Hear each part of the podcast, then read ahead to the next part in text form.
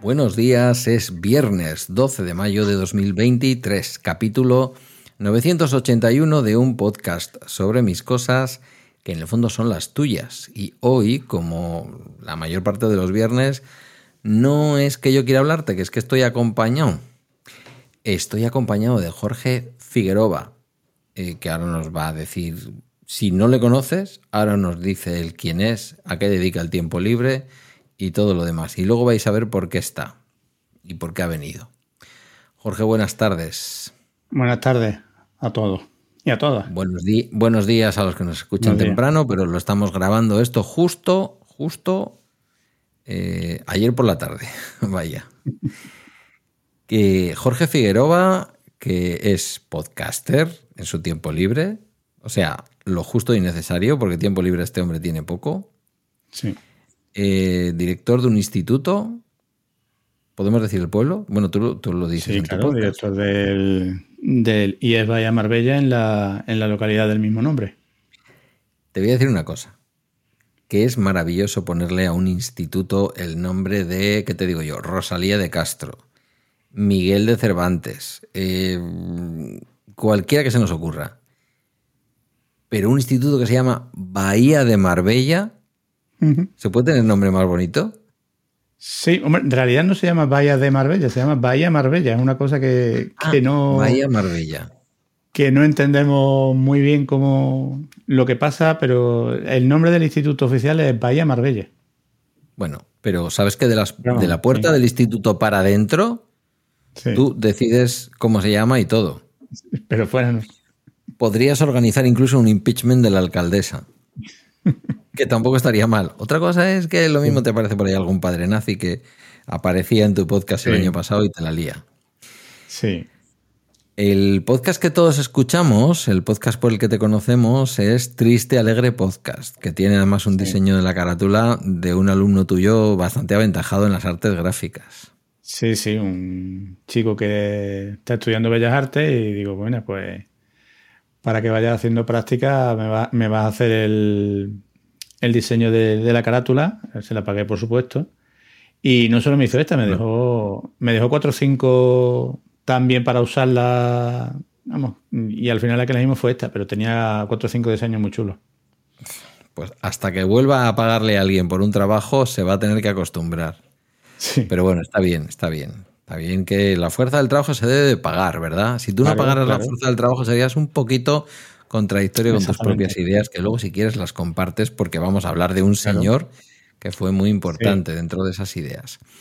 Ya que el instituto se llama Bahía Marbella y preocupado como me hallo por lo que va a hacer el gobierno social comunista eh, frente a Marbella, quiero que me aclares una cosa. ¿Se van a ver los molinos de viento desde la playa? ¿O es verdad lo que decía el portavoz socialista en el Pleno Municipal de que la curvatura de la Tierra va a impedir que se vean los molinos en el agua. Pero eso no lo dijo el, portavoz socialista, eso lo dijo el... en el vídeo que a mí me salió en YouTube, eh, ¿Sí? Eh, es que algo, escuché de que un, un insigne concejal del Partido Popular había dicho algo como que de la...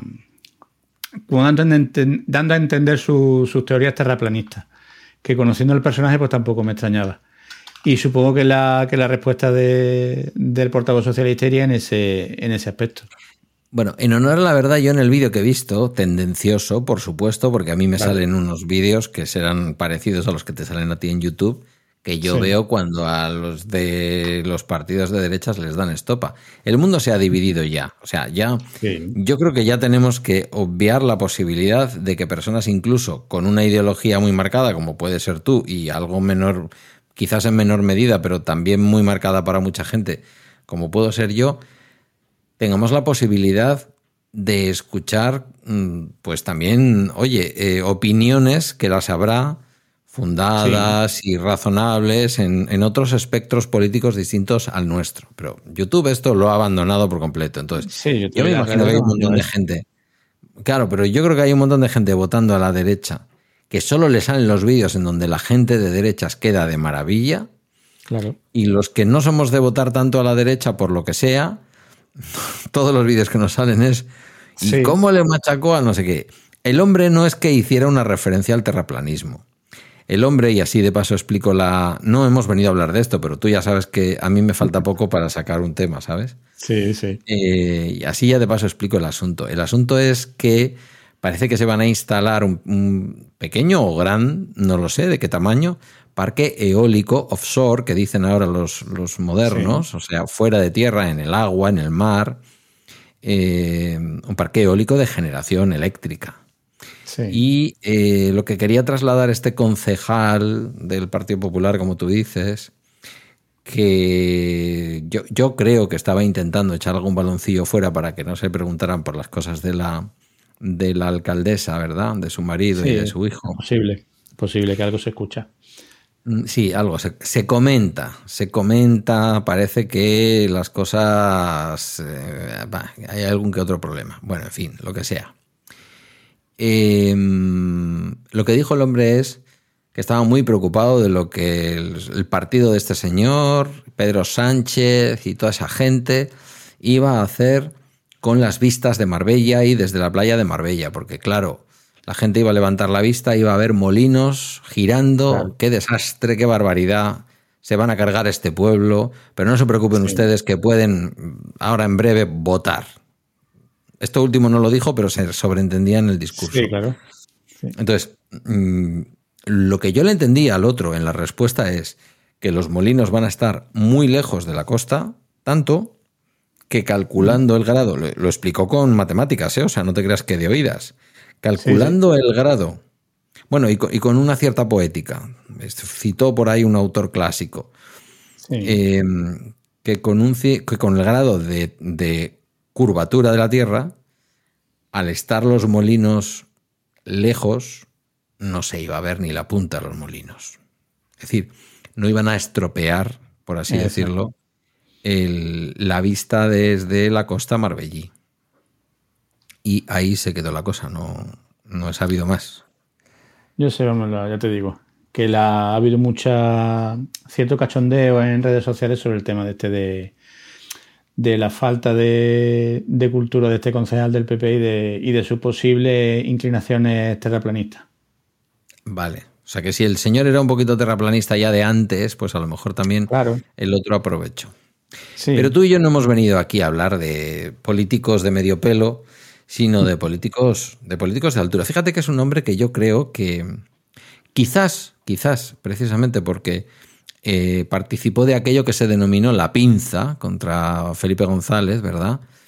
Eh, que en cierta manera benefició, en cierta manera, no, quiero entrar ahora en polémica, ¿eh? pero en cierta manera en aquel momento benefició a la oposición del PP en el sentido de que tenían un poquito acorralado a ese, a ese Felipe González de, de última, de última jornada casi. Sí. Eh, no está del todo mal visto, Anguita, siendo tan radical en el sentido positivo de No, la no, no. palabra, en la defensa de sus, de sus ideas totalmente comunistas. Este sí, se le puede decir comunista como insulto, Sí. como descripción o como se quiera. Eh, no está tan mal visto, ¿no te parece a ti por la derecha? es un No, hombre que tiene cierto respeto. De hecho, muchas veces te, te dicen. Porque yo a mucha gente de estas de derecha, incluso de extrema derecha, dicen: si yo a Anguita sí que lo respetaba. Él, él- él lo decía mucho, dice. eh, toda la gente me quiere mucho, todo el mundo me dice que me quiere mucho, pero luego no me votan. Votadme un poco más y quererme un poco menos. Eso era una. Hay que decir que eso en Córdoba Capital él no lo podía decir porque en Córdoba Capital hay que reconocer que la gente le votaba en masa. No, claro, luego ya eh, hablamos de la etapa ya nacional.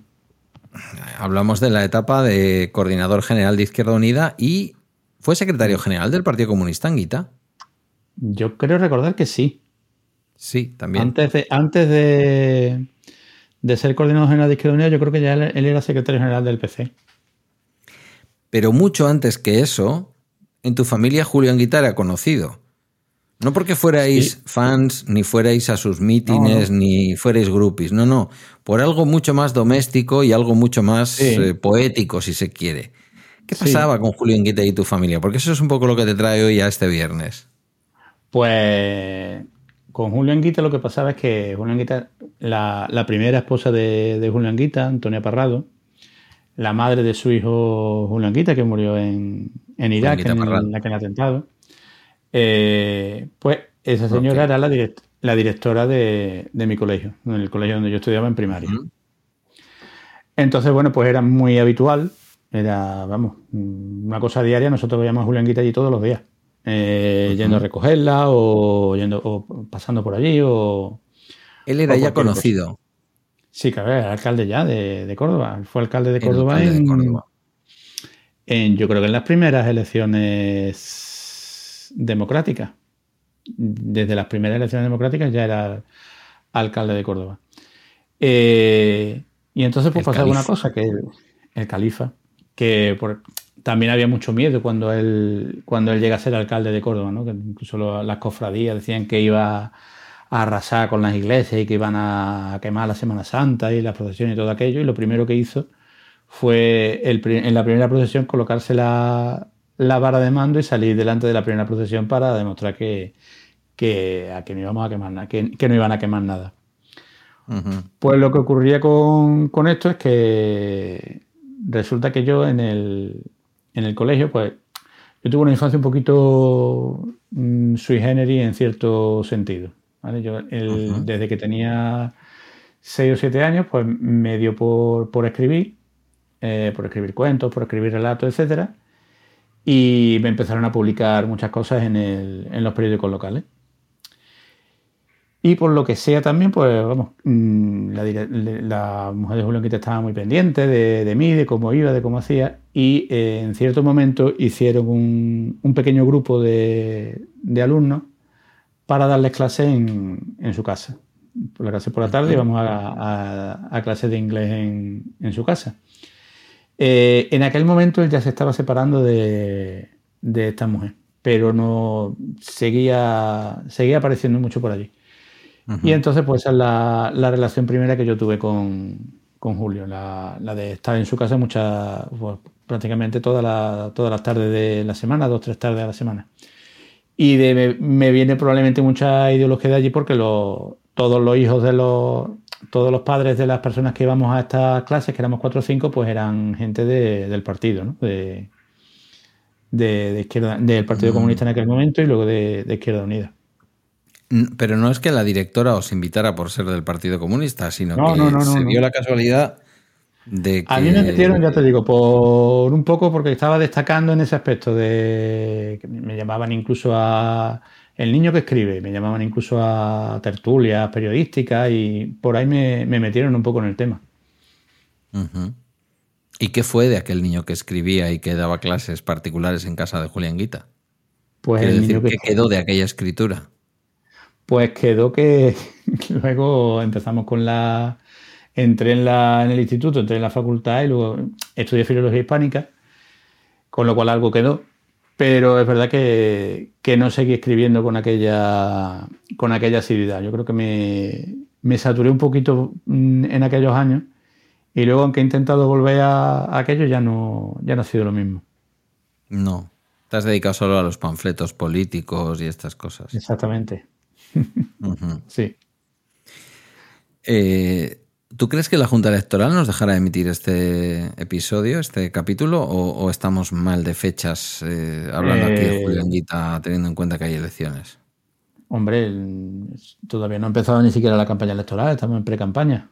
De hecho, aquí en pre ¿Cuándo, empieza la campaña? La campaña empieza esta noche. Bueno, esta noche, la campaña empezó ayer por la noche, según están escuchando. Pues a eso me refiero. Si aquí no es cuando se graba, aquí es cuando se emite. Sí, hombre, no creo. No estamos haciendo. Bueno, ahora cuándo se puede pedir el voto. ¿Vas a, terminar el, vas a terminar el capítulo pidiendo el voto o algo. Hombre, claro. Tengo un problema. Tengo un problema. Lo quiero someter a tu, lo, quiero someter a tu consideración. Mira, yo tenía para votar aquí eh, algunas candidaturas y el otro día lo contaba en el bala extra. Eh, que no voy a poder votarle a el Carrequín, que es aquí Unidas. El Carrequín en euskera significa algo así como juntos, ¿vale? Entonces, el Carrequín Podemos, te puedes imaginar que significa lo más parecido a Unidas Podemos que se puede poner. Es verdad que aquí fíjate que habiendo habido una historia, mm, bueno, no muy larga, porque aquí la creación de Euskadi Esquerra, yo no sé si tú te acuerdas, tú eres más joven que yo. Yo sí. Un, ratito. Me acuerdo que existía, pero no... Vale, pues se arrasó por completo con la existencia del Partido Comunista, en buena medida porque eh, mm, Roberto Lerchundi, que era entonces, yo creo, yo creo eh, que secretario general del Partido Comunista de Euskadi, se metió para adentro con Euskadi Esquerra cuando Euskadi Esquerra, el final de etapa político-militar y toda la historia. Entonces, a Izquierda Unida aquí, al Partido Comunista aquí, le costó levantar nuevamente el vuelo porque se había producido un poco esa fusión con una serie de partidos que venían sobre todo de la disolución de ETA político-militar y que fundan Euskadi Esquerra. Eh, pero aquí en mi pueblo, históricamente, no había habido concejal de Izquierda Unida hasta que se presentó una plataforma que se llamaba Galdacao Visiri, que fundamentalmente era Izquierda Unida con alguna gente más que salía rebotada de la desaparición de Euskadi Esquerra. Es como si, bueno, determinada gente que había estado cómoda en Euskadi Esquerra, cuando Euskadi Esquerra va y se fusiona con el Partido Socialista, vuelven un poco a repensarse dónde quieren estar. Sin embargo, en estas elecciones y también en las anteriores, el Unidas Podemos es más Podemos que Unidas. ¿Sabes cómo te digo? Sí, sí. De hecho, te decía antes de empezar a grabar, pues el que va de cabeza de lista, creo que va de cabeza de lista, ha sido el portavoz en estos años. Es alguien que estaba en Euskal Cartasuna, que a su vez venía del PNV y que ya cuando yo fui concejal hace 30 años era un señor mayor. O sea, quiero decir, bueno, mayor, pues tendría entonces a lo mejor mi edad, no sé, yo supongo que ahora tiene 70. Y no les ha parecido bien retirar de una web de memoria que tiene el ayuntamiento eh, y de vulneración de derechos, no les ha parecido bien quitar las fotos de... Han apoyado al equipo de gobierno de Bildu y no les ha parecido bien quitar de la web eh, la, foto de, de Chapote, de uno de los asesinos de ETA, y la foto de Javier López Peña, que es otro señor de Galdácano. Es que en Galdácano tenemos un historial de terroristas interesante, ¿sabes? Sí, sí. Y me han chafado. Me han chafado porque yo, claro. ¿Tú crees que hay que estar al detalle en esto del voto o hay que votar a bulto? Como diciendo, mira, no estoy de acuerdo con algo concreto, pero... Yo creo, a ver, yo creo que en unas elecciones municipales mm, sí hay que estar al detalle. Eh, en unas elecciones generales es verdad que a veces te tienes que tragar más sapo y te tienes que comer más cosas. Pero en unas elecciones municipales tú al final tienes que estar votando al, candidato o al partido que te, ofrezca más, credibilidad. Y a ti ese, mm, ese hecho, pues evidentemente te, elimina la credibilidad en, esta gente. Con lo cual... ¿Tú crees, crees que fuera de Unidas Podemos se ve la diferencia entre el Partido Comunista barra Izquierda Unida y Podemos. La gente percibe que son dos partidos completamente, radicalmente distintos. Eh, ¿Desde fuera? Desde, fuera, yo creo que ya no. Desde fuera yo creo que no se está que no se está distinguiendo, salvo como te digo, en, en, localidades muy concretas y en sitios muy concretos, pero a nivel general ahora mismo la gente tiene un, un lío que no estamos sabiendo explicar entre Sumar, Izquierda Unida, Podemos. Ya lo explicaba el otro día yo en uno de, mis podcasts. Que mm. no está claro al final de dónde viene cada uno, a dónde va cada uno y qué es lo que pretende. Y lo que es una pena es que compartiendo el 95%, 98% de lo que va a ser un posible programa de gobierno, de un posible programa de, de político, pues allá hay unas diferencias que, que demos la sensación de que estamos continuamente peleados pero que luego la gente piensa que somos lo mismo y, no es así exactamente. ¿Tienes la sensación, siendo tú más, más rojo que morado, ¿tienes tú la sensación de que se está dando la vuelta a la tortilla?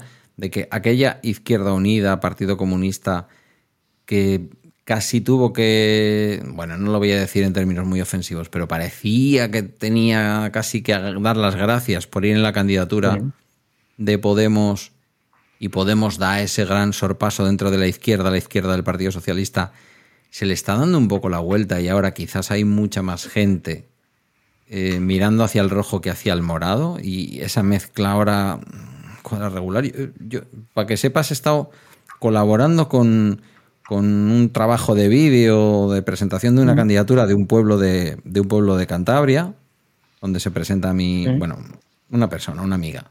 Se presenta tercera por la lista de Izquierda Unida Podemos, por la parte de Izquierda Unida. Allí va Izquierda Unida primero, Podemos segundo, tercero Izquierda Unida, ¿sabes? Formato cremallera. Sí, sí, como, como aquí. Y yo les he hecho el vídeo de campaña, con las fotos que me han mandado, con unos textos, la música, bueno, una serie de cosas, ¿no? Y luego una serie de vídeos mm. individuales de cada candidato. Em, yo, yo tengo la sensación ahora, pero quizás es una reflexión mía, bueno, de hecho es una reflexión mía, eh, me resulta más sugerente la parte roja que la parte morada. Me parece más vieja ahora. lo morado me parece más viejo habiendo sido durante un tiempo el movimiento político que abanderaba como la novedad en la izquierda. Sí. Hombre, se nos va a enfadar Teo, nuestro compañero de, comunidad, por lo, que por lo que estamos diciendo, pero no, porque se va a enfadar. así. La, izquierda tiene que ser discrepante, faltaría más. Yo, yo creo que además no lo sé, estoy seguro de que comparte que están pasando cosas. Otra cosa es que esté tan de acuerdo con nosotros como lo que estamos diciendo. Tendríamos que haberle invitado. Pero bueno, estará muy ocupado ahí el hombre haciendo. A estas horas igual durmiendo, fíjate cómo son los belgas. Que sí, eh, yo creo, pero además no, es una cosa de, ahora. Yo creo que el Podemos surgió mm, de una manera muy fuerte cuando lo que era era una decisión, no dejaba de ser una decisión de, Izquierda Unida. Pero Pablo Iglesias mm, sale de Izquierda Unida porque no se le da una serie de, de cuestiones que se le debían de haber dado, que se le debían de haber concedido. Y, y desde ahí es cuando aparece Podemos, aparece muy fuerte. Yo creo que también los medios le, lo ponen a un nivel que a lo mejor no era el que tenía que haber tenido. Y eh, las, eso de la sexta, sobre todo. Exactamente, exactamente. Sí, vamos a poner ya nombres y apellidos a las cosas. Exactamente. Y claro, eso le resta muchísimos votos a, a, Izquierda Unida en su momento. Y hay un instante en el que hay que decir, bueno, pues vamos con ellos, vamos a tener que, que tragarnos muchos sapos y a, y a tener que ir en, coalición con ellos. Pero, por ejemplo, en los pueblos pequeños, yo no sé si tenéis la misma sensación, en los pueblos pequeños, en, ciudades más pequeñas, Podemos ha dependido de Izquierda Unida, porque los, digamos, la, los que conocían la situación de, de, las localidades, los que conocían cómo se hacía política en esos sitios, éramos nosotros. Y si no hubiera sido por nosotros, pues no hubieran podido, no hubieran podido estar.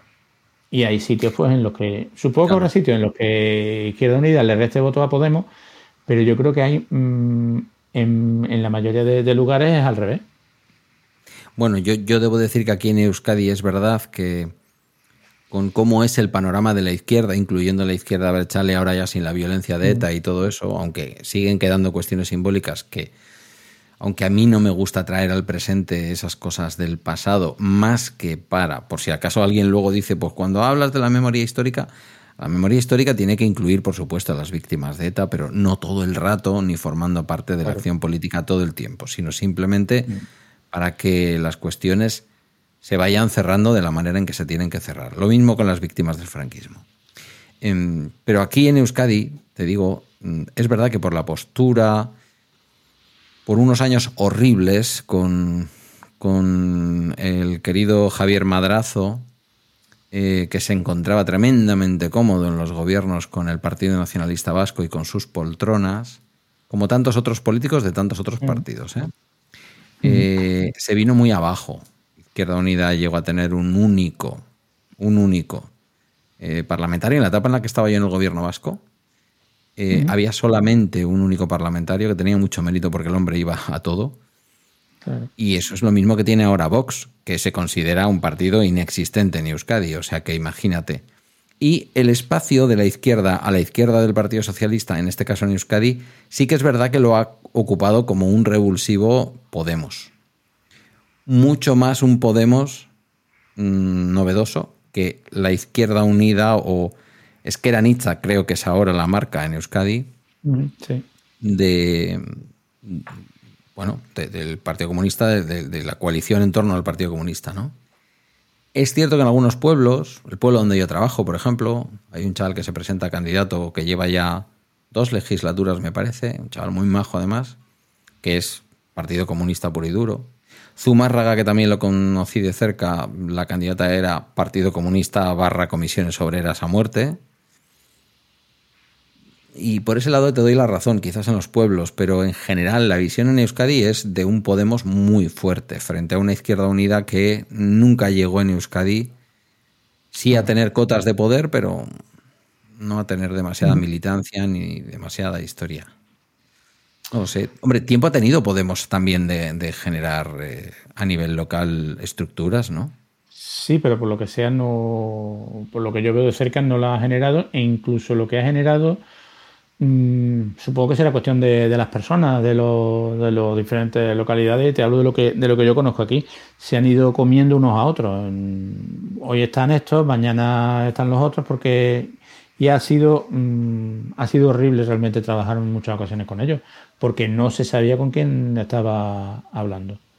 Ahora parece mm. que la candidatura que llevamos conjunta, pues mira, pues sí, son gente un poquito más, parece más coherente y más, y más dispuesta a aportar lo que hay que aportar, que es a, intentar eh, conseguir eh, entrar otra vez en el, en el ayuntamiento. ¿La primera o el primero de la lista es de Izquierda Unida o es de Podemos? Sí, sí, es de Izquierda Unida. ¿Chica o chico? Chica, chica. Muy bien. Veo que Izquierda Unida está apostando mucho por las mujeres. Bueno, las mujeres de Izquierda Unida están apostando por ellas, creo yo. Em, Exactamente. ¿Y con la alcaldesa qué vais a hacer?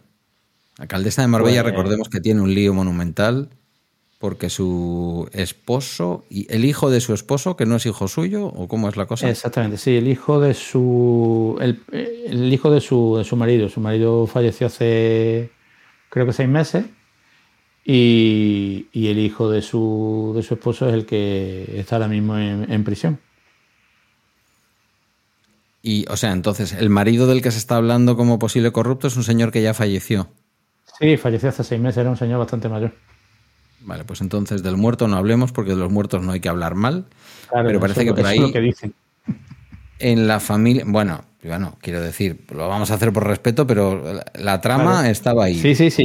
ella parece ser que se está haciendo una infantita, ¿no? Ella se está haciendo una infantita y lo peor es que yo, como estoy viendo la, la situación y la, y la campaña, estoy absolutamente convencido de que va a volver a ganar. ¿Qué tiene? Mayoría absoluta en Marbella. Tiene, mira, tiene mayoría, en las últimas elecciones, mayoría absoluta. Hace dos legislaturas eh, perdieron la mayoría absoluta y el PSOE gobernó con, nosotros, con dos concejales nuestros que tenía y con un grupo independent, bueno, independentista. No sé cómo llamarlo, de, de San Pedro Alcántara, que es una población que está a 6 kilómetros de Marbella, pero pertenece a Marbella. Y entonces estos dos concejales, a los dos años de, legislatura, decidieron cambiar el, voto, hicieron una moción de censura y se fueron al PSOE, al PP, perdón. O sea, a ver, entonces, esta legislatura que acaba empezó gobernada por la izquierda y ha acabado gobernada por ella. No, la anterior. Esta, anterior. Esta, que, acaba, si han sido, si tuvieron después de esta moción de censura. Sí, mayoría absoluta. Sí, mayoría absoluta más una concejala de Ciudadanos que, que ya se ha pasado también al PP. Sin disimulo y sin ningún tipo de. Sí, sí, sin disimulo, además. Por lo que sea, fueron a buscar lo del, lo del acuerdo antitransfugismo y en el Ayuntamiento de Marbella no se ha encontrado un ejemplar. No, no, no es que no se ha pasado al PP, pero sí, cuando hay algún pleno y se habla de esto del, del tema del narcotráfico, pues es la más agresiva diciendo que lo que estamos que lo que se está intentando es Mm, despreciar el trabajo de la alcaldesa y despreciar el trabajo del Partido Popular. Es la más, es la más beligerante. No sé si tendrá alguna cuestión prometida a partir de, del próximo mes. Porque la familia de la alcaldesa lo que tenía supuestamente, y por eso está su hijo en la cárcel, el hijo de su marido, perdón, era un negocio de narcotráfico. Sí, una red de narcotráfico. ¿Para, para qué andar para que andas haciendo tonterías con la corrupción. Sí, podemos ir a lo que da dinero directamente a tope, ¿no? Claro, ya no es solo la red de narcotráfico, sino que se hacían negocios directamente con, con la empresa de este señor, hacía negocios directamente con empresas municipales y se le daban contratos municipales. Lo que está pasando no, no, tiene nada que envidiar a los tiempos de, de Gil, que yo no conocía aquí, pero claro. Es a donde me iba a remontar. ¿Qué ha pasado en Marbella? Quiero decir, fundamentalmente entiendo, entiendo, ¿eh? no me quiero responder a mí mismo, quiero, quiero dejarte que tú me des la respuesta, pero permítame que te diga. Entiendo yo desde aquí que es la inmensa cantidad de dinero que puede suponer claro. Un kilómetro cuadrado edificable en Marbella, porque claro. Ahí ha estado Jesús Gil, la que parecía que podía ser el azote de Jesús Gil, la concejala socialista, luego también estuvo metida hasta las cartolas. Quizás uno de los rostros reconocibles de, la lucha contra Gil políticamente resulta que estaba también. Eh, y salvo honrosas excepciones, eh, ha habido un montón de gente metida ahí en, temas de corrupción. Me acuerdo del ayuntamiento de Casturdiales en Cantabria, que tuvo una época también. El alcalde socialista de muchos años, que era un hombre reconocido y que había hecho muy, muy buenas cosas por, por Castro, se vio metido hasta las cartolas. Los que vinieron después, las plataformas vecinales que luego intentaron sustituirles. Hay sitios como que parece que son lugares, en fin, con todos los respetos para Marbella, pero dados a que la corrupción se asiente, ¿no? Sí, y, que el pueblo no lo vote, el pueblo no, lo echa. El pueblo no lo va a echar porque, porque mm, digamos, el ayuntamiento de Marbella creo que era el ayuntamiento que tenía más personal contratado, no sé si era de Andalucía o de España, en cuanto a porcentaje de la población. Es decir, tú vas a cualquier familia y en cualquier familia hay alguien trabajando en el ayuntamiento en, en alguna de las en alguno de los servicios del ayuntamiento. Eh, eso hace muy difícil que eh, una familia vote otra cosa que no sea lo que ya está, porque temen perder el, el trabajo, el empleo. Y luego es verdad que es una zona que cualquier mm, edificación o cualquier cosa, pues hay un montón de hay un montón de dinero en juego. ¿Qué ha hecho el PP? Pues ha cogido la red clientelar que tenía Gil y un poquito menos espectacularmente, pero ha seguido con la misma, con la misma red. Hay una cosa que supera Marbella, no sé cómo lo ves tú, que, es, que está más allá de Marbella, que pasa en muchos otros municipios, que mm, sirve para aquello que durante el franquismo y el tardofranquismo era muy habitual. Y es que, bueno, pues de una manera más o menos sencilla, si querías trabajar en el ayuntamiento, le pedías trabajo al alcalde y te lo daba. Eso ahora no puede ser porque hay una serie de normas y de leyes que nos hemos dado en toda España para el acceso a la función pública, ¿verdad? Esto ya te lo digo como funcionario de una administración local y tú como funcionario también de una administración autonómica sabes que eso ya no es tan fácil. Pero claro, si yo contrato, que te digo yo? A, mira, vamos a nombrar así, inocentemente, ferrovial. Ferrovial resulta que lleva la limpieza viaria, el no sé qué, el no sé cuál de tu pueblo o del mío o de cualquiera, porque lo puede estar haciendo en cualquiera. Y después hay un político, que es el que le ha dado ese contrato a Ferrovial, que le pida o no le pida a Ferrovial dinero para él o para su partido, lo que tiene muy fácil es levantar el teléfono y decir, oye, que mi cuñado está sin trabajo. No te preocupes, mándanoslo que necesitamos personal para el camión de la limpieza. Ese es el nuevo enchufismo, ¿no? ¿No te parece? O sea, es, el negocio perfecto. La, privatización de los servicios públicos, que luego permite además que el político de turno señale a quién hay que contratar en qué sitio. Claro, y ya no solo el enchufismo, sino el, el favorismo, como yo lo llamo, el, pedir favores y que rápidamente te los hagan. Por ejemplo, yo como director de un centro que es verdad que es de la Junta de Andalucía, que, que nosotros mm, no tenemos, no tendríamos que tener más contacto con el ayuntamiento, es estrictamente necesario, pero a veces hay que tenerlo. Y, por ejemplo, tú mm, marcas el teléfono, incluso siendo yo, que estoy, digamos, un poco marcado por, por rojo, pero incluso siendo yo, yo marco el teléfono del ayuntamiento y a los cinco minutos tengo lo que necesite. Y en el ayuntamiento de Marbella. Pero eso está bien, quiero decir. Está bien, lo, pero por ejemplo, en otro tipo de, de, administración, digamos que habría que mirar las cosas un poquito más. A lo mejor, lo que, yo, lo, que, yo estoy pidiendo es una cosa que no tengo yo por qué estar pidiendo. No sé si, si me entiendes.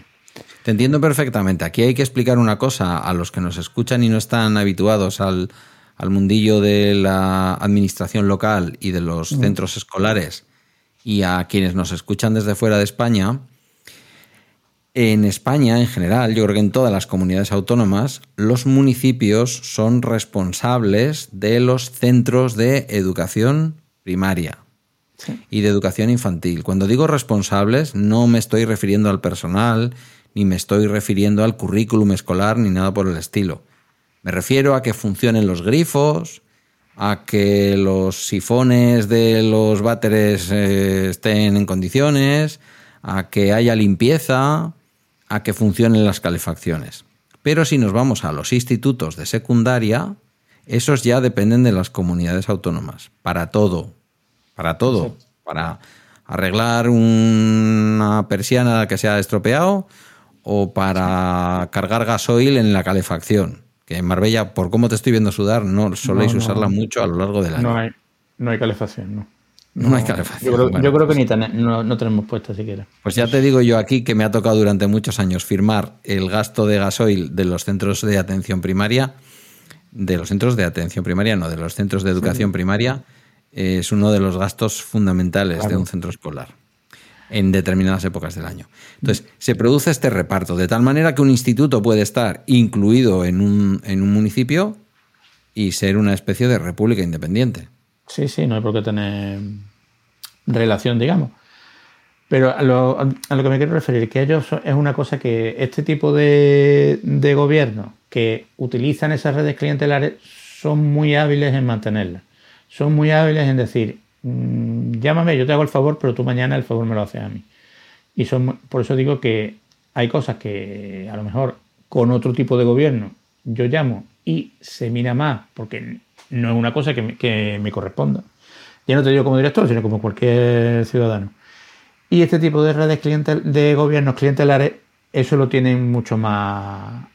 son mucho más cercanos en ese aspecto. Y por eso mm, al final acaban ganando. O sea que tú serías como aquel grupo de música que había. Tú en tu instituto eres el inquilino comunista. Exactamente.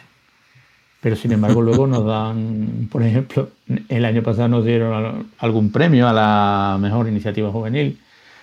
En fin, que hay, eh, relación pero con, con tiranteces. Bueno, yo insisto, esa parte me parece bien. Quiero decir que independientemente del signo político de quien sea el director o directora de un centro escolar, el ayuntamiento le atienda, incluso en aquello que no tiene competencias, pero entendiendo que se está dando servicio a un montón de criaturas que son del municipio, a mí eso no me mm. parece mal. Eh, ojalá toda la corrupción que hay a nivel municipal en España tenga que ver con que cada vez que un ciudadano pide algo, el ayuntamiento le haga caso. Claro, Siempre que eso que pide es que el ayuntamiento de la legalidad vigente.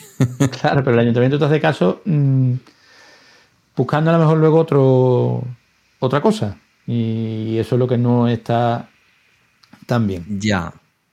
A ver, yo creo que el político cuando hace un favor, entre comillas, un favor legítimo, ¿eh? Hablo. Sí, sí, sí.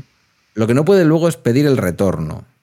Claro. Pero hacer el, hacer el favor o hacer una política pública pensando en obtener votos, a mí eso me parece legítimo. Sí, si son votos los que se, lo que se buscan, sí. Ah, bueno, no, ya, claro. Si lo que buscas es una mordida de la empresa que has contratado para la recogida de basuras, eso ya es otro tema. Claro. Oye, pues y, y, en los tiempos en que corren, ¿cómo se es comunista en España? Pues la verdad es que vamos a ver. Yo creo que cuando algunos decimos que somos comunistas, eh, lo que nos dicen, se piensan que queremos nacionalizar, todas las empresas privadas, mm, que es una cosa que permite la Constitución, por cierto. Eh, que queremos. O sea que, perdóname, o sea que tampoco lo descartas. No lo descarto, pero, pero que no es el, el objetivo. Hoy día ser comunista se ha hecho una cosa mucho más, digamos, pues más ecologista, más feminista, más social, más, más de buscar la justicia social. Y no es esto de, ya te digo, de andar quemando iglesias y de andar... No sé si me, no sé si me explico. Te, explicas muy bien, lo que pasa es que, claro, yo es que estoy un poco sesgado también, porque yo nunca relacionaría comunismo con quemar iglesias. Hay una época de nuestra historia en donde se cometieron muchas tropelías después de un golpe de Estado fascista y en una España convulsa y que estaba en guerra, ¿vale? Pero dicho lo cual, mm, ahí está la Iglesia Ortodoxa que ha estado mm, pues más de un siglo, mm, no, más de un siglo, no, menos de un siglo, pero bastantes años, funcionando mientras que los comunistas, los comunistas soviéticos, lo que, lo que pensamos cuando pensamos en un comunista, eh, estaban gobernando, bueno, lo que se podría entender como una dictadura, que por otra parte la define así el, la propia, el propio movimiento soviético, ¿no? La dictadura del proletariado. Eh, eso no supuso el fin de la iglesia, de la iglesia ortodoxa rusa. quiero decir que todo es compatible. Tú lo has dicho, Julio Anguita, que no era ningún dictador precisamente, era un demócrata, eh, se cogió lo que llamamos aquí la maquilla de alcalde, el bastón de alcalde, y se puso, aunque él era, vamos, lo más alejado de creer en una religión que te puedas imaginar. No, no te creas, no te creas. Anguita venía de. ¿eh? Anguita venía de la de las juventudes católicas, de juventud de las quiero recordar que de las de las juventudes de las JOC, juventudes obreras católicas. Sí. Lo más que yo creo que le pudo más lo de obreras que lo de católicas. Exactamente, pero no, pero no también hay que tener en cuenta cuál era el campo de juego en la época de Anguita y su juventud, quiero decir, dice juventudes obreras católicas, es que las no católicas por lo que sea no las permitían. Exactamente. Dices, bueno, igual era un poco católico, a lo mejor es que era un poco obrerista el hombre, ¿no? Exactamente, pero, pero ya te digo que no es precisamente el, el prototipo de, de ateo, no era Anguita el prototipo de, de persona atea y descreída. Era más, yo creo que tenía más, mm, tenía cierta cercanía con... Mm, tampoco hace falta, o sea, tampoco hace tanto tiempo que ha muerto y, y todavía hay sus pensamientos y sus declaraciones de un mundo que en cierta manera todavía existe. Quiero decir que él ya vio venir todo lo que a lo mejor estamos viviendo ahora, ¿no? Pero ¿qué crees si, si él viviera ahora todo, toda esta especie de división enorme que sobre todo al populismo de ultraderecha le viene bien desde Estados Unidos hasta cualquier parte del mundo, de la división, los bulos, eh, el terraplanismo político, vamos a decir. ¿Tú, qué crees que, diría Julianita? Yo creo que diría que hablaría sobre todo de que de la lectura, porque él hablaba mucho en ese aspecto, de que hay que saber leer y de que hay que hacer que la gente lea para comprender el mundo y lo que está, y lo que está pasando. Eh, él se quejaba mucho de eso, de que, la, de que no había cultura, de que no había lectura como para Mm, comprender ciertas cosas. Y de ahí venían los bulos, de ahí venía eh, las divisiones, de ahí venían la... No sé si hubiera entendido él muy bien el tema de la... Bueno, sí, lo entendió, claro. El tema de las redes sociales en este aspecto que te estoy hablando, pero yo creo que él iría por ahí. Por, por intentar hacer pedagogía. Porque es lo que fue siempre, al final, fue un maestro. Eh, eso es lo que te iba a decir, que él llega mayor al tema de las redes sociales, pero, pero convive con ellas durante muchos años. Y es un hombre que por ahí sigue, quiero decir. Es un poco como nos encontramos a veces un vídeo de Pepe Mújica que está ahí hablando, pues de, vez en cuando te sale un vídeo, ah, por lo menos los que tenemos el algoritmo enseñado, de vez en cuando te sale un vídeo de Julián Guita que dices, madre mía, este hombre dijo esto hace 15 años y esto sigue vigente todavía. Es verdad ¿eh? que le que le sirvió mucho, yo creo, ese perfil de profe, ¿no? Era muy pedagógico, explicaba las cosas muy, bien. Eh, claro, él era, si él lo dijo siempre, él era un maestro de escuela. Un maestro de escuela que, circunstancialmente pues empezó, con, empezó en la política y fue alcalde, fue diputado en, en Andalucía, fue secretario general de Izquierda Unida, pero él no dejó nunca de ser un, de ser un maestro. Y, en las distancias cortas era un maestro igualmente. Cuando hablaba con, una persona, mm, al final te estaba dando clase. ¿Y tú qué recuerdo tienes, ya por ir acabando? ¿Qué recuerdo tienes de aquellas tardes en casa de Julián Guita con su mujer que estaba a punto de empezar a ser su ex mujer? Dando si no lo había sido ya, yo creo que. Mm, Yo a su mujer le tengo, le tengo mucho cariño, además ha sido, luego fue inspectora de educación, en fin, una persona que, también me ha enseñado, me ha enseñado mucho. Eh, eran gente muy cercana, sí, eran gente del pueblo. Mm, la casa que tenían era, estaba en, el, en un barrio de popular de Córdoba, en el barrio de San Lorenzo, y no, y, vamos, Julio paseaba por Córdoba con total normalidad. Él no, bueno, una persona que, ya te digo. Luego volvió, cuando dejó la política, volvió a un instituto, mm, se acabó jubilando allí, y ya te digo, es una persona muy cercana muy cercana y, se podía decir eso, un maestro. Qué poco habitual, ¿eh? Pasar por la política a la altura a la que él estuvo y no retirarte por ahí en una empresa del IBEX o cosas del estilo. Sí. Volver a un instituto a dar clases, eso. Eh, eso sí que es normalizar la política, mira. Volver al instituto a dar clases. Volver es al curioso, instituto a ¿eh? dar clases. Es curioso porque la, gente no tiene esa imagen. Yo me acuerdo que cuando me fui al gobierno vasco, mi jefa me decía, tú ya no volverás. Ya no vuelves. Mm me decía, no voy a volver, pero si yo soy funcionario, yo volveré aquí y volveré a ser, volveré a ser trabajador social, eh, pues como fue a los tres años y pico. Es como la sensación de que la política es una profesión. Y la política no es... no es una profesión, ¿verdad? ¿Tú tienes esta sensación? No, no, no, es una profesión. Eh, lo que pasa es que hay gente que ha hecho de ella una profesión y que lleva desde los 18, 19, 20 años que no ha hecho otra cosa que estar en la política, no ni siquiera hacer política, sino que estar en la política. Claro, esa gente llega a los 45, los 50 años y no son capaces de volver a un, a un porque tampoco lo han tampoco lo tienen, no son capaces de volver a un instituto a dar clases, no son capaces de volver a un a, ser trabajadores sociales porque no pueden, solamente han hecho eso. Pues es viernes, estamos en campaña. ¿Quieres pedir el voto? Yo creo que llevo pidiéndolo desde que hemos empezado. Pero, bueno, a ver, yo no sé si tenemos. ¿Por qué la gente tiene que votar al Partido Comunista o Izquierda? A mí me gusta decir Partido Comunista, ya sé que ahora esto es viejo, pero ¿por qué la gente tiene que votar al más rojo de los más rojos? Porque, vamos a ver, porque al final, si lo que queremos es buscar la justicia social, cada uno puede votar en, su pueblo lo que, lo que quiera. Eh, municipalmente puede buscar su... El, otro día comentabas que había una plataforma en, tu pueblo que lo que, que su principal... ahora dos, dos, plataformas. Pero creo que había una que comentabas que lo que quería era el metro por Galdacano, ¿no? Sí, bueno, esto fue en las anteriores elecciones, ahora se vuelven a presentar pero sí, fue en las anteriores cuando, cuando surgió. Yo no sé ahora cómo van a quedar ese voto, ¿eh? Posiblemente vuelva al PNV o vete tú a saber. A lo que voy es que sí, que eso está muy bien. pero mm, hay más temas, hay más cuestiones en un gobierno municipal y en, cuatro años de legislatura que eh, ese hecho puntual.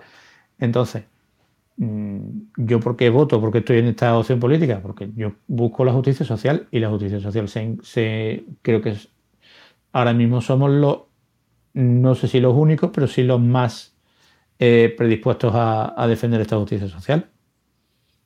Sabes que esto lo dirían casi todos, ¿eh? Ya. Pero, mm, ¿sabes lo que pasa? Que, que yo lo digo y si yo el día creo que las elecciones son el 28 de mayo. Si el día 28 de mayo no ganamos, pues yo al día siguiente me vuelvo a mi instituto y no tengo. Mm, no, he no he perdido, entre comillas, nada. Eh, con lo cual lo que digo lo digo porque lo, porque lo siento así porque lo, y porque lo veo así. Y a lo mejor hay alguien. vas? ¿En qué puesto vas en la candidatura? Voy, voy cerrando mm, candidatura, como la vieja Gloria. O sea, vas en plan testimonial como para dar el apoyo. Sí, en la, padre que te tenga precio, que no sea muy nazi. Eso es, eso es. Que en las últimas elecciones sí fui en el, en el 5, en el número 5. Y ahora, con el poco tiempo que tengo, pues les dije que yo no tenía problema en ir, pero que no me pusieran en, entre los primeros porque, mm. claro, porque no, no tengo tiempo como para hacer una campaña para, para ese puesto. De hecho, a partir de mañana podría estar yo de permiso electoral y ni siquiera me lo he podido pedir. Sí, así está una compañera de trabajo, mi jefa, vaya, que mm. va también por, por Izquierda Unida en, en su pueblo, en un pueblo de Cantabria, de permiso electoral. Estaban ensobrando, me ponía otro por WhatsApp cuando le mandé uno de los vídeos. Me voy a ensobrar. Digo, madre mía, Sí, qué sí, tiempos aquellos. Fíjate que yo creo, eh, tengo la teoría, tengo la teoría de que una parte, ahora voy a generalizar con lo que yo conozco, que esto seguramente hay muchas partes de España donde no ocurre. Pero aquí, en los últimos años en que yo participé activamente en política y en elecciones, ya no se ensobraba. Se pedía a una empresa de marketing que metiera la candidatura y Claro. luego ya ellos también te la repartían y todo lo demás. Yo recuerdo recor- recorrerme Galácano entero, ¿sabes? Sí. Portal a portal, Eh, un pueblo de 30.000 habitantes y no dejarte ni un solo portal sin meter las candidaturas en los buzones. Nosotros no creo que tengamos dinero para contratar empresas de marketing, así que sí se ensobra. Nosotros sí ensobramos todavía. Sois, claro, el- la- la- los rojos, los rojos, siempre sin dinero. Lo que queréis es asaltar el poder para quitar el dinero a los ricos, por- dinero, porque no tenéis dinero, eso es lo que pasa. Claro, es o sea, envidia, al final, al final es lo que. Al final lo que se busca. Esa es la envidia sana. Eh, dame un pronóstico, anda, para toda España. Para toda España, pues yo creo que. Madrid no una- cuenta. Madrid ya sabemos lo que va a pasar, no cuenta, ¿vale? Yo creo que eh, hay como cierto ambiente de que el PP va a ganar en mucha, muchos sitios, muchos votos, pero yo tengo la impresión de que no va a ganar tanto. Por lo menos en las generales. Yo, en las municipales quizás sí haya un, un cambio de una subida de votos del PP, pero yo creo que luego en las generales no va a ser tal. Tú ya te estás yendo a final de año. O sea, eres de estos que están en una lista electoral. No te voy a llamar político, pero eres de estos que están en una lista electoral que está pensando ya en las generales. Yo, Claro. yo me quedaba más en las autonómicas que, aunque ni en tu comunidad autónoma ni en la mía, porque somos comunidades autónomas históricas, tú lo sabes esto. Sí, sí, claro. Llegamos a la autonomía por el artículo no sé cuántos. Ciento- Está el 154. ci- No, el 154 no es el de me no, puedo quedar con el poder en Cataluña. Estoy es el ahora. ¿eh? 155. El 151 y el 153. Uno es las históricas y otro es el, Las el de las no históricas. Sí, uno es las históricas y el otro es Murcia y las otras, Exactamente. más o menos, haciendo amigos. Eh, pues tienen elecciones, entonces eh, vamos a ver. Decían el otro día en un podcast que tú y yo seguramente escuchamos que mm, va a depender de lo que pase en Valencia. Valencia. Que Valencia va a ser como un termómetro, porque Madrid se da por perdido, creo yo, Sí. y que Valencia, si Valencia aguanta, va a ser difícil para el Partido Popular decir que está volviendo al poder en toda España.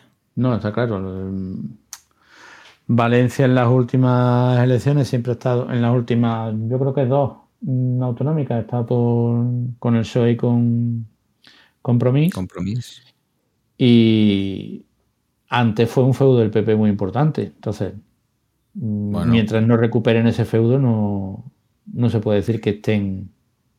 La cantidad de sobres que tuvieron que estar circulando por esa Sí, sí. A3, Dios mío de mi vida.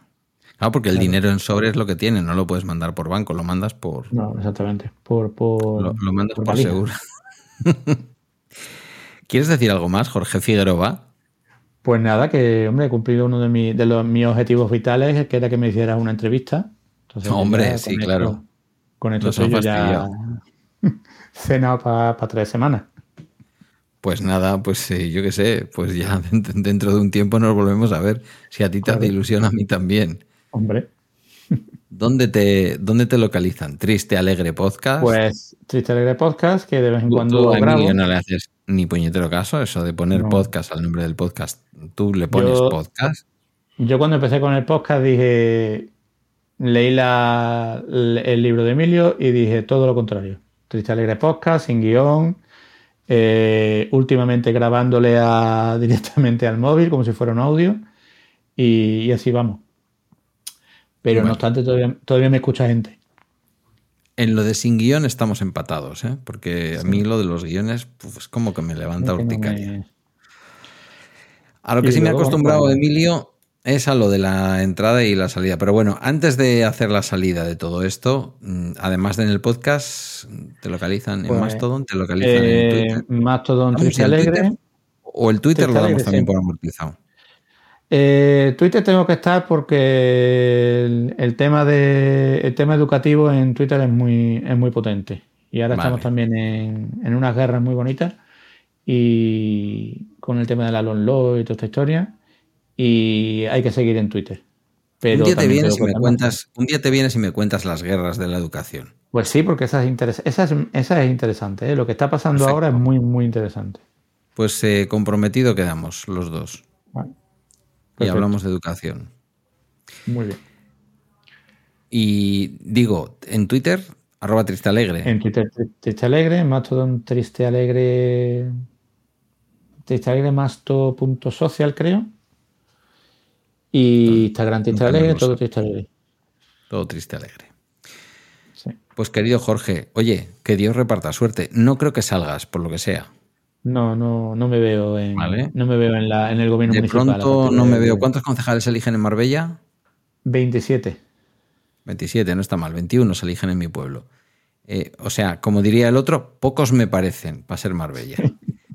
Eh, no veo yo, por lo que sea, a Unidas Podemos sacando 27 concejales en Marbella, pero mm, nunca se sabe. Cosas verdes, amigo Sancho. ¿eh? Vamos a ver. Bueno, el, objetivo es eh, volver. En todo caso, suerte. O sea, ahora no hay ningún concejal mm, social comunista. Social sí, comunista no. En estas últimas, en esta última legislatura no, porque fuimos separados Izquierda Unida y Podemos y eso hizo que se, que se dispersara el voto. Luego salió por ahí también una opción presuntamente de izquierda que también dividió bastante. Con no, lo será Frente Obrero. No, es una plataforma ciudadana que, en fin. Ah, vale. Y que vuelve a presentarse ahora y vamos a ver cómo, cuántos votos nos quita o cuántos votos nos quitamos o cómo, cómo lo hacemos. Pero eso hizo que no, que no, que no tuviéramos representación ninguno de los tres en el ayuntamiento en las últimas elecciones. Madre mía. La izquierda separada y enfrentada. Qué raro. Es poco habitual. es poco, habitual.